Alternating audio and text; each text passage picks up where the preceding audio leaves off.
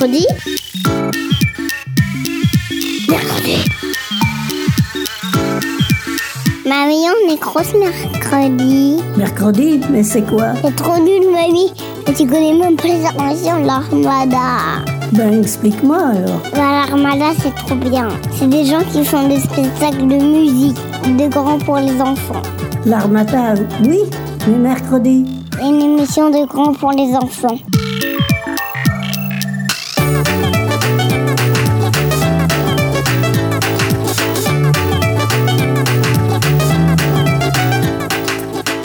Avec la classe de seconde 4, nous avons un projet depuis le début de l'année. Nous essayons de comprendre comment les préjugés sont créés, pourquoi ils sont si nombreux, comment on peut les déconstruire. Nous avons eu la chance de faire plein de sorties, telles que le Musée de l'Homme et le Mémorial de la Shoah à Paris, ou encore le Liberté ou le Théâtre national de Bretagne à Rennes. Nous avons travaillé sur toutes les formes que peuvent prendre les préjugés, comme le racisme, le sexisme, etc. Nous avons travaillé sur plusieurs exemples différents, mais en même temps avec des points communs, comme la Shoah ou le génocide au Rwanda. Enfin, nous avons eu le privilège de discuter avec des personnes qui sont au cœur des préjugés. En effet, nous avons rencontré un rappeur d'origine libanaise, Daticha, que Sarah, Salma, Maëlys, Enola, Marion et Bissan vont vous faire découvrir, et quatre femmes du collectif Georgette Sand que Jade, Mélusine, Gaëlle, Emma, Lilia, Manon, Juliette et moi-même allons vous présenter à la toute fin. Je vous propose de commencer par, le, par comprendre le concept de racisme. Au micro, Anaïs, Evie, Lila, Julie et Chloé. Lors d'une visite au musée de l'homme à Paris, on en a appris un petit peu plus sur le racisme et ce qu'en disent les scientifiques. Ah, je connais pas le musée de l'homme, c'est quoi exactement? Le musée de l'homme, c'est un musée à Paris, juste en face de la Tour Eiffel. L'organisation des salles du musée a été récemment repensée. On a pu y voir une expo sur le racisme qui s'appelait Nous et les autres, des préjugés au racisme. Elle était séparée en trois parties. Dans la première partie, les activités mettaient en évidence le fait que beaucoup d'entre nous associons des préjugés à des personnes que nous ne connaissons même pas en fonction de leur physique ou de leur style, vestimentaire, et que nous les catégorisons, seulement la plupart du temps nous nous trompons. La deuxième salle nous montrait l'évolution du racisme tout au long de l'histoire. Et la troisième salle, sur laquelle nous sommes particulièrement penchés, expliquait pour quelles raisons le racisme ne pouvait pas être prouvé scientifiquement. C'était très ludique, il y avait plein d'activités interactives, des vidéos, et ça nous a permis de mieux comprendre le sujet tout en participant et sans s'ennuyer. Mais d'abord, c'est quoi le racisme? Euh, le racisme, c'est quand on croit qu'il existe plusieurs races humaines et que certaines sont supérieures à d'autres. Donc, plus simplement, être raciste signifie penser appartenir à une race humaine supérieure aux autres races. Mais ça existe vraiment les races humaines? Euh, alors d'un point de vue scientifique, pas du tout. Euh, déjà, tous les humains font partie d'une seule et même espèce, l'Homo sapiens sapiens. Deux individus humains sont à 99,9% identiques.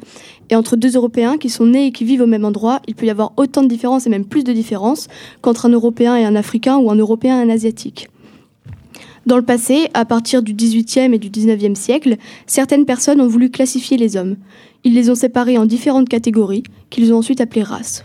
Et ces catégories étaient créées selon quels critères? Les races étaient basées principalement sur la couleur de peau de l'homme ou parfois sur sa religion. Les scientifiques ont ainsi associé à chaque couleur de peau un comportement qui était soi-disant typique de cette race. Par exemple, ils ont dit que tous les hommes noirs étaient athlétiques ou bien que tous les hommes blancs étaient intelligents. Mais c'est faux pourtant, n'est-ce pas? Bien sûr, aujourd'hui, la science l'a prouvé. En fait, notre physique est déterminée par nos gènes. Un gène, c'est quelque chose dans notre ADN qui contient une information sur notre corps, comme la couleur de nos yeux ou encore la forme de notre nez. Et nous sont donc tous transmis par nos parents. Toutes nos caractéristiques physiques sont donc présentes dès notre naissance, mais ce n'est pas le cas de notre comportement. En réalité, la façon d'être et d'agir se développe et change tout au long de notre vie, en fonction de notre environnement ou des personnes que l'on côtoie. Ça n'a donc rien à voir avec nos gènes et donc rien à voir non plus avec notre couleur de peau, de cheveux ou d'yeux. Alors bien sûr, nous sommes tous différents, mais les variations de couleur de peau ne sont qu'une toute petite partie de notre génome, c'est-à-dire l'ensemble de nos gènes. Ces différences de couleur de peau sont juste apparues en fonction de l'endroit où nos ancêtres vivaient pour s'adapter aux conditions climatiques. Ah, je comprends mieux. En fait, c'est impossible de connaître le comportement d'une personne juste d'après la couleur de sa peau. Exactement. Et c'est pourquoi on ne peut pas affirmer que tous les noirs sont athlétiques et que tous les blancs sont intelligents, parce que chaque être humain est différent, peu importe la couleur de sa peau. Mais alors, pourquoi dans le passé les gens ont-ils inventé les races? En fait, ça permettait aux hommes blancs de justifier certaines politiques européennes comme l'esclavagisme ou encore la colonisation. Ils estimaient donc avoir le droit d'exploiter les hommes noirs puisqu'ils se considéraient comme supérieurs à eux. Mais d'où vient l'idée que certains hommes sont inférieurs à d'autres? Eh bien, Au XIXe siècle et au début du XXe siècle, beaucoup de scientifiques ont publié des théories qui étaient censées montrer la supériorité des hommes blancs sur les autres races. Par exemple, certains scientifiques ont étudié des crânes. Ils les ont mesurés, pesés et comparés à des crânes d'autres animaux. Ils ont ensuite déclaré que les crânes des hommes noirs ressemblaient plus à ceux des singes qu'à ceux des hommes blancs. Et c'est de là qu'est partie la fausse idée que les hommes noirs sont moins intelligents et par conséquent inférieurs. D'après d'autres scientifiques, les Noirs ne pouvaient pas avoir d'enfants avec des Blancs parce qu'ils avaient soi-disant plus de chances d'être malades et de mourir plus jeunes. Et les gens ne se doutaient pas que ces idées étaient fausses? La plupart non. Aujourd'hui, les gens croient ce que les scientifiques affirment. Eh bien, dans le passé, c'était pareil. Les gens croyaient ce que disaient les scientifiques, parce que la science est supposée dire la vérité. Dans ce cas, pourquoi de nos jours certaines personnes sont encore racistes? Cette idée est assez ancienne, et au XVIIIe siècle, ces choses étaient apprises aux enfants à l'école avec des livres qui expliquaient les races et leurs différences. Il y avait même des images représentant grossièrement chaque race. Tous ces clichés étaient extrêmement répandus dans la société et ancrés dans les esprits, et c'est pourquoi l'idée de racisme a perduré dans le temps. Alors, bien sûr, certaines personnes n'y croyaient pas et se battaient contre le racisme, même, même si elles étaient peu nombreuses. Aujourd'hui, même si la science a prouvé que c'était faux, le racisme continue malheureusement de persister à différents degrés et dans de nombreux endroits du monde. Allez, chute Maintenant, on écoute mercredi. Merci pour ces explications pertinentes sur ce sujet délicat. Passons maintenant à un événement historique en lien avec le racisme, la Shoah. Bonjour à tous, moi c'est Raphaël et avec Mathéo et Elliot, on va vous parler de notre voyage à Paris.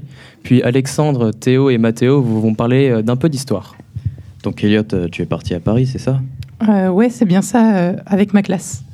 Cool, c'était quand? Euh, En novembre, il me semble. Et d'accord, une petite question pour y aller, pour y aller. bus ou train? En train, bien sûr, euh, c'est beaucoup plus rapide. Euh, on est parti de la gare de Rennes à 7 heures, euh, direction Paris. Ça nous a pris environ euh, une heure et demie. On est arrivé euh, à la gare Montparnasse, à, à la gare Montparnasse accueilli euh, par une immense tour et beaucoup de pigeons. Il me semble que tu avais un projet avec ta classe? Oui, euh, aller voir euh, le musée de l'homme. Euh, mais comme il y avait pas mal de trajets, on a pris le métro. Je vous dis pas la galère à 35 dans les lignes de Paris, au milieu de centaines de personnes. Quand le métro est sorti, dehors, on avait une vue magnifique sur Paris et la Tour Eiffel, les grandes places et les parcs verts. Ce n'est pas pour rien que notre capitale est la première destination touristique du monde. Tu nous as parlé du musée de l'homme, mais euh, il ressemblait à quoi? À l'extérieur, c'est un très grand bâtiment avec des colonnes et des statues en pierre taillée. Il est, euh, il est sur une place euh, en face de la Tour Eiffel.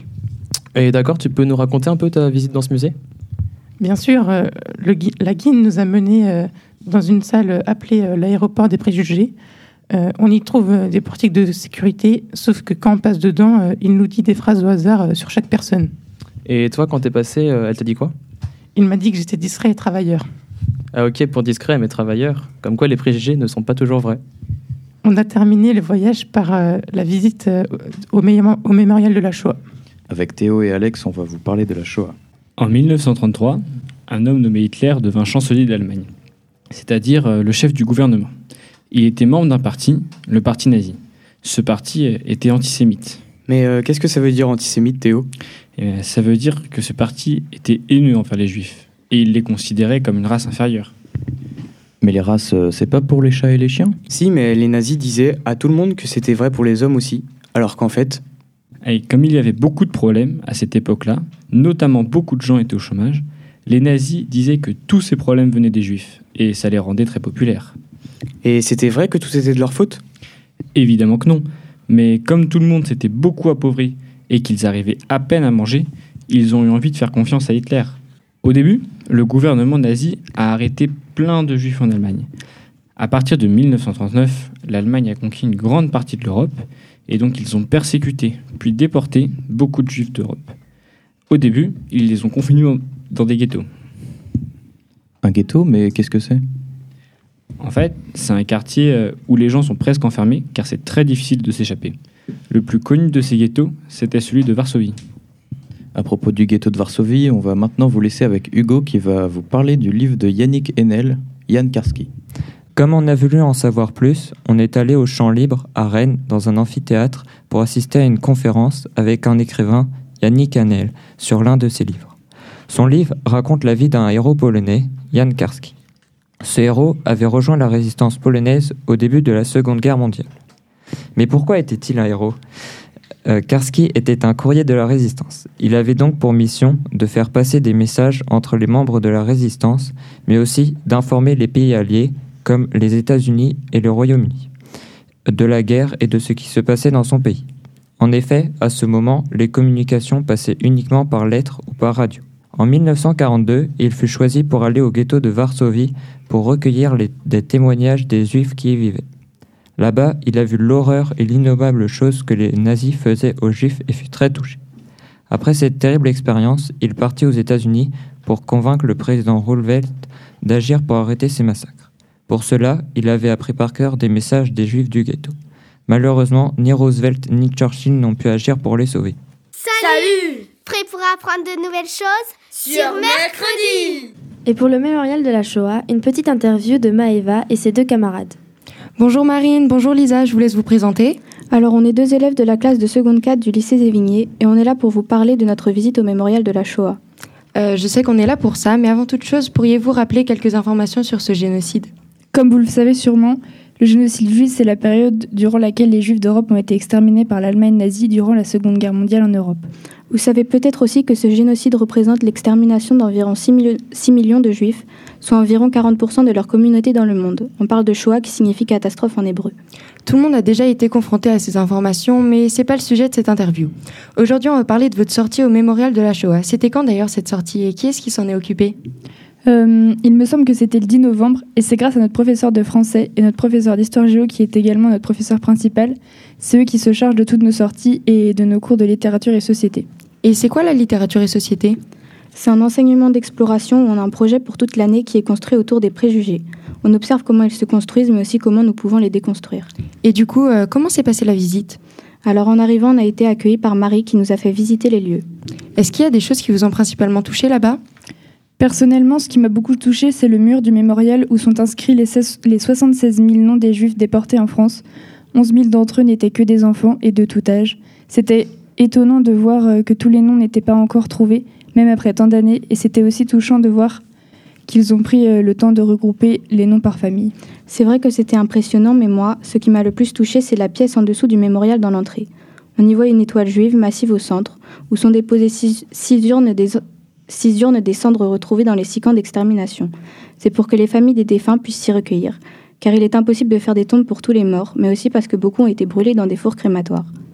L'ambiance était lourde mais sereine. Tout le monde respectait le lieu, mais personne n'osait trop parler.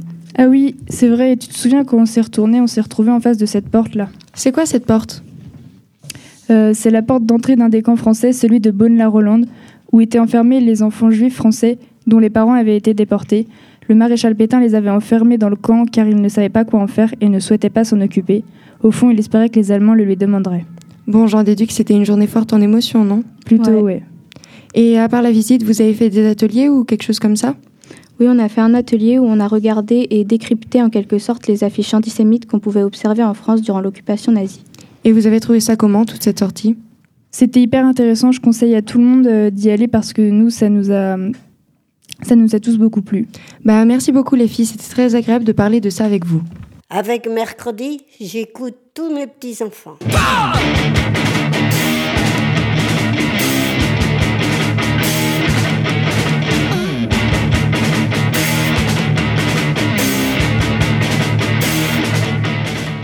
Quel atroce événement Aussi, nous avons souhaité mieux comprendre la question du génocide au travers de celui du Rwanda. Place à Louane, Isaline, Marine, Azilise, Sarah, Manon et Joran. Avez-vous déjà entendu parler du génocide Tutsi au Rwanda? Eh bien nous aussi, et nous allons essayer de vous l'expliquer. Nous sommes maintenant au Rwanda. Le Rwanda est un pays au centre de l'Afrique avec de magnifiques paysages et montagneux et verdoyants. Nous sommes donc dans un village au Rwanda en 1994, il y a 23 ans. Dans la rue, les gens ont l'air stressés et se regardent mal. Des tensions se ressentent entre, entre toutes ces personnes. Un peu plus loin, je vois deux enfants. On dirait qu'ils se disputent. M'approche pas Mes parents m'ont dit qu'il fallait pas que je m'approche des Tutsis. Mais de quoi tu parles? Je comprends pas.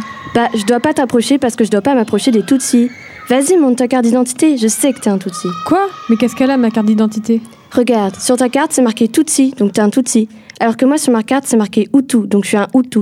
Non, mais et puis d'abord, ça veut dire quoi Hutu et Tutsi Bah, tout a commencé quand les Belges sont arrivés. Ils ont décidé que vous étiez des Tutsis et nous, on était des Hutus, c'est tout. Ils nous ont séparés et nous ont différenciés. Du coup, maintenant, il y a les Hutus et il y a les Tutsis. Ah, d'accord. Mais je comprends toujours pas pourquoi tu ne dois pas m'approcher. Les Hutus ne doivent pas s'approcher des Tutsis parce que les Belges ont avantagé les Tutsis et pas les Hutus. Et les Tutsis, ils ont profité et ils ont laissé les Belges les avantager. Mais tu dis n'importe quoi. Personne ne nous a avantagés. Bien sûr que si. Tu dis ça pour garder tes avantages. De toute façon, un jour, on va se venger. Plus tard, le 6 avril 1994, à Kigali, qui est la capitale du Rwanda, le président rwandais, qui était un Hutu, a été tué lors d'un accident d'avion. Les Hutus ont alors accusé les Tutsis d'avoir tué le président. Dès le lendemain, les Hutus ont commencé à tuer les Tutsis, ce qui a conduit au génocide Tutsi. Un génocide, c'est lorsque des personnes en tuent d'autres pour des caractéristiques définies par les personnes qui les tuent. Dans ce cas-là, ce sont les Tutsis qui ont été tués. Ce génocide a duré quatre mois et a été extrêmement meurtrier. Revenons maintenant dans le présent où quatre personnes parlent de leur connaissance sur le génocide Tutsi et ses conséquences. Quelles ont été les principales conséquences de ces génocides Je crois qu'il y a eu 800 000 morts. Moi, j'ai vu qu'une personne sur sept aurait été tuée. Ah, mais moi je pensais qu'il y avait eu un million de morts. Waouh, mais c'est énorme C'est toute la population de l'île et Vilaine, vous réalisez? Tout ce que vous dites est vrai, ça dépend juste des sources. Par exemple, l'ONU, Organisation des Nations Unies, a annoncé 800 000 morts. Et vous savez quoi? 800 000 morts correspond à une personne sur sept au Rwanda, alors que le gouvernement rwandais a annoncé un million de morts. Oh, mais c'est terrible. Mais ils sont devenus quoi, les survivants? Ils ont dû quitter leur pays, dire au revoir à leur famille et à leurs amis. Ça a dû être dur. Mais ils étaient obligés de partir? Oui, parce que les conditions étaient très difficiles, car ils risquaient de se faire tuer à tout moment. J'aimerais pas être à leur place. En même temps, t'imagines être dans un pays que tu ne connais pas, avec une langue que tu ne connais pas Ah oui, moi j'ai entendu parler de Corneille. Il vient du Rwanda et il parle du, génocide dans une de ch- ses chansons. Je crois que c'est parce qu'on vient de loin. Ah oui, c'est ça. Chaque jour comme le dernier. Et vous feriez pareil si seulement vous saviez. Combien de fois la fin du monde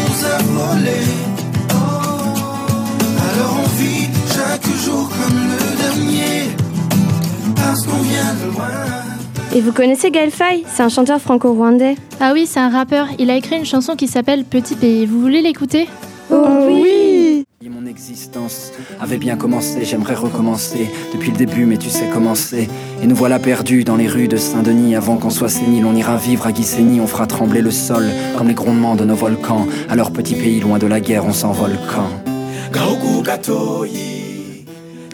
Quand il dit Loin dans mon exil, petit pays d'Afrique des grands lacs, remémorer ma vie naguère avant la guerre, trimant pour me rappeler mes sensations sans rapatriement, il dit qu'il est loin de son pays, qu'il est nostalgique. Il repense à sa vie dans son pays natal avant le génocide et essaie de se souvenir des, des sensations de son pays. C'est aussi le nom d'un livre qu'il a écrit. Ce livre a gagné le prix Goncourt des lycéens en 2016. C'est un prix prestigieux. Il parle de quoi son livre? C'est un livre où il parle de son histoire à partir de personnages fictifs. Mais c'est quoi son histoire? Il est né au Burundi. C'est un pays à côté du Rwanda. Sa mère est rwandaise et son père est français. Quand il était enfant, le génocide a touché aussi son pays. Donc il a dû se réfugier en France. Je crois que maintenant, il vit au Rwanda. Il a dû beaucoup souffrir. C'est sûr que les gens ont subi des traumatismes. Mais en fait, c'est quoi un traumatisme? Un traumatisme, c'est un violent choc émotionnel. C'est-à-dire que les gens ont eu tellement peur qu'ils s'en souviennent toute leur vie. Ouais, donc ils ont tout le temps peur, même quand ils sont en sécurité. Oui, en plus de leur traumatisme, ils sont rejetés. Certains se retrouvent même obligés de cacher leurs origines. Un génocide comme celui du Rwanda est un acte grave qui détruit des vies et laisse des traces dans l'histoire. Mercredi? Tu connais pas mercredi? Bah enfin, c'est trop bien. C'est tout.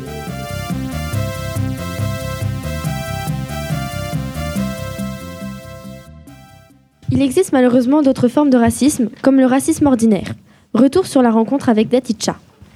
C'est quoi le racisme ordinaire?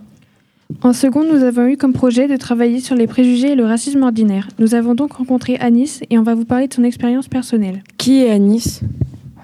Anis est un prof d'anglais, mais aussi un rappeur. Son nom de scène est Daticha.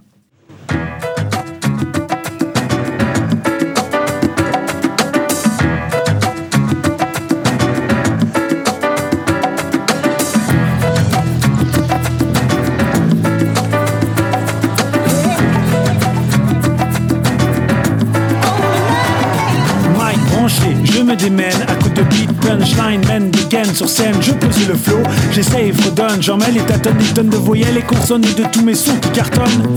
Je joue plus de la langue que toi et ta chérie. Varie la rime, j'arrive à rire, charrie la timanie, la bim. Il a un handicap et il est d'origine libanaise. Le Liban est un petit pays du Proche-Orient. Sa mère est française et son père libanais. Il a 35 ans. Il est marié et a un enfant. Il a aussi deux petites sœurs et a beaucoup déménagé entre la banlieue parisienne et la Normandie. Quelle sorte de racisme a-t-il reçu tout au long de sa vie? Tout au long de sa vie et encore aujourd'hui, Anis a dû supporter beaucoup de violences physiques et morales à cause de ses origines et de son handicap. Il est paralysé à la main droite et a un problème à la jambe. Son père s'est donc privé de parler arabe en public pour ne pas recevoir de violences. Aujourd'hui, Anis ne parle pas arabe, mais aimerait beaucoup l'apprendre pour pouvoir parler avec sa famille libanaise qui ne parle pas français. Ils sont donc exclus de sa famille. Anis ne se sent également pas français, il est perdu entre deux mondes, ne se sent donc pas à sa place dans sa vie. Il a fait ses études à la fac, il a étudié l'anglais et il est parti faire un séjour en Angleterre. Pendant cet échange, il nous a parlé des délits de faciès lorsqu'il était professeur. Mais qu'est-ce qu'un délit de faciès? C'est lorsque la police contrôle des personnes parce qu'ils pensent qu'elles sont dangereuses. La police juge donc par le physique. Les personnes les plus touchées sont les Noirs, les Arabes, mais aussi ceux qui sont habillés avec un style décalé, un style de rue, des baskets, jogging, sacoche. Euh, quand j'étais à la fac, les contrôles de police euh, délit de faciès, ça m'arrivait tous les jours. Quand j'arrivais à la fac et quand je repartais au métro, quoi. Après, c'était pile la période, c'était 2000, 2001, 2002, donc euh, après le- les attentats aux États-Unis. Qu'est-ce que le racisme ordinaire? T'es de quelle origine? Je ne t'ai jamais considéré vraiment comme un arabe. Tu parles drôlement bien le français pour un noir. Ce sont des phrases banales et curieuses qui peuvent toucher. Ce sont des micro-agressions au quotidien. Ou au collège, c'est pareil, des petites vannes, on croit que c'est marrant, mais à force, par exemple, on mettait du, du rail euh, aux soirées, avec, euh, parce que c'était la mode à l'époque. Et euh, les mecs du fond, ils faisaient Ouais, mec, c'est pour toi Euh, Mais je m'en fous, moi, j'aime pas le rail, de quoi tu me parles? Et voilà.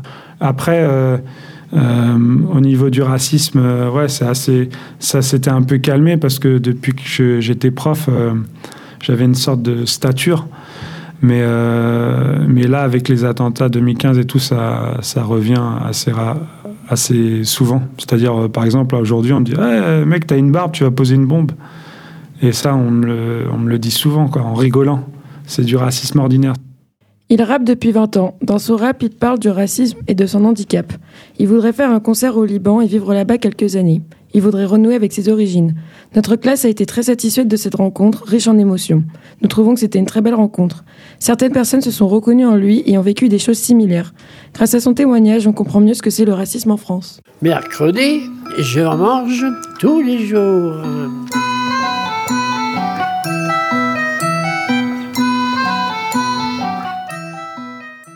Après ce rappeur, un groupe de féministes appelé les Georgettes Sand nous ont parlé de ce que vivent les femmes. Nous sommes un groupe de huit lycéennes qui travaillons depuis le début de l'année sur les préjugés en classe de littérature et société. Avec mon groupe, nous nous sommes spécialisés sur les préjugés sur le genre. Mais qu'est-ce que c'est le genre? Et tu peux me rappeler ce que c'est qu'un préjugé? Tout d'abord, les préjugés, ce sont des idées préconçues et le genre est l'identité sexuelle d'une personne. Ces préjugés sont étroitement liés au sexisme. Qu'est-ce que c'est déjà le sexisme Euh, les sexismes, c'est des remarques fondées sur le sexe et surtout à l'égard des filles, comme par exemple quand les filles ne peuvent pas jouer au foot parce que c'est considéré comme un sport de garçon. Inversement, certains garçons faisant de la danse peuvent subir des remarques. Quel est le féminisme? Il y a, je pense qu'il y a plusieurs définitions du féminisme, donc il faudrait poser la question à chacune d'entre nous. Je suis pas sûre qu'on ait euh, toutes la même définition, la même perception de, ce qu'est le féminisme, et c'est pour ça que le, féminisme est si varié, qu'il y a et qu'il y a pas mal de courants, il y a pas mal de, façons de penser. La mienne, ça serait une lutte contre l'oppression euh, sexiste et contre la domination masculine, parce qu'on est dans une société encore actuelle où il existe une domination de l'homme sur la femme sur plein de domaines.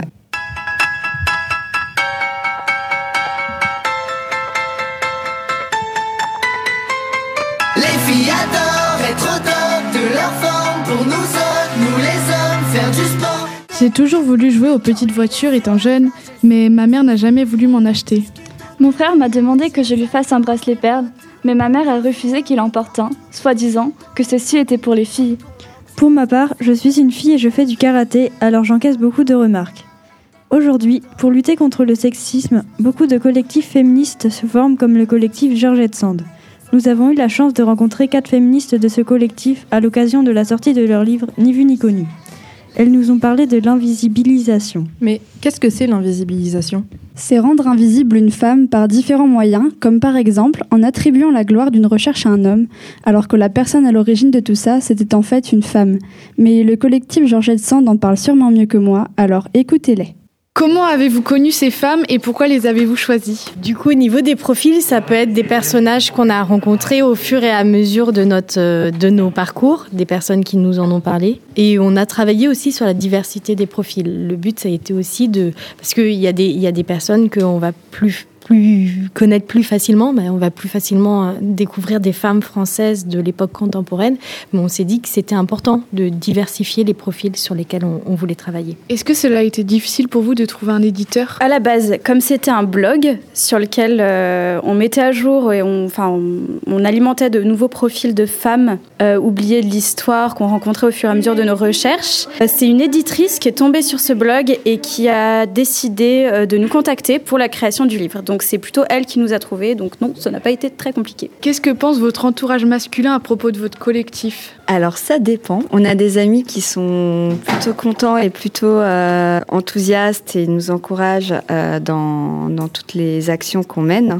On a d'autres personnes, moi je pense surtout à- aux membres masculins de ma famille, hein, le fameux tonton, hein, euh, qui euh, lui euh, trouve que tout ça ne sert à rien, que l'égalité a déjà été obtenue puisque les femmes ont l'autorisation de travailler, donc elles arrêtent de se plaindre. Et je pense que c'est important de, de parler hein, à cet entourage qui, qui ne comprend pas ce qu'on fait pour pas forcément lui faire changer d'avis, mais, mais montrer que, qu'on a une voix et qu'on la porte et qu'on, et qu'on ne se tait pas. Avez-vous des projets en vue? On a beaucoup de projets parce qu'on travaille sur plein de sujets. Euh, là, on est en train de se pencher sur le sujet du congé parental et l'ouvrir plus facilement aux hommes euh, pour que les femmes soient, entre guillemets, soulagées de ce rôle de mère euh, génitrice et aller vers plus d'égalité. Depuis la création de votre collectif, avez-vous vu des améliorations? On a permis la, baisse de, de la TVA sur les produits euh, périodiques, c'est-à-dire les serviettes hygiéniques, les tampons, les, les cups, etc.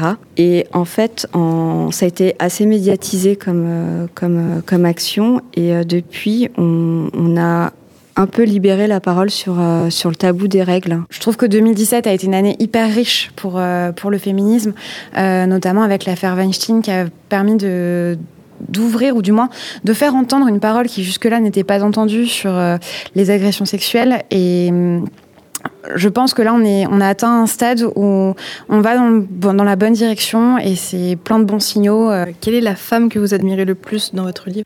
Euh, Joséphine Becker, qui est euh, connue pour avoir été une danseuse, chanteuse, comédienne, mais qui est aussi qui, a, été une, première danseuse, première star en fait internationale noire, et qui est aussi a participé à la résistance. Elle œuvre pour les droits des Noirs aux États-Unis. Qu'est-ce que ça vous a apporté d'écrire ce livre?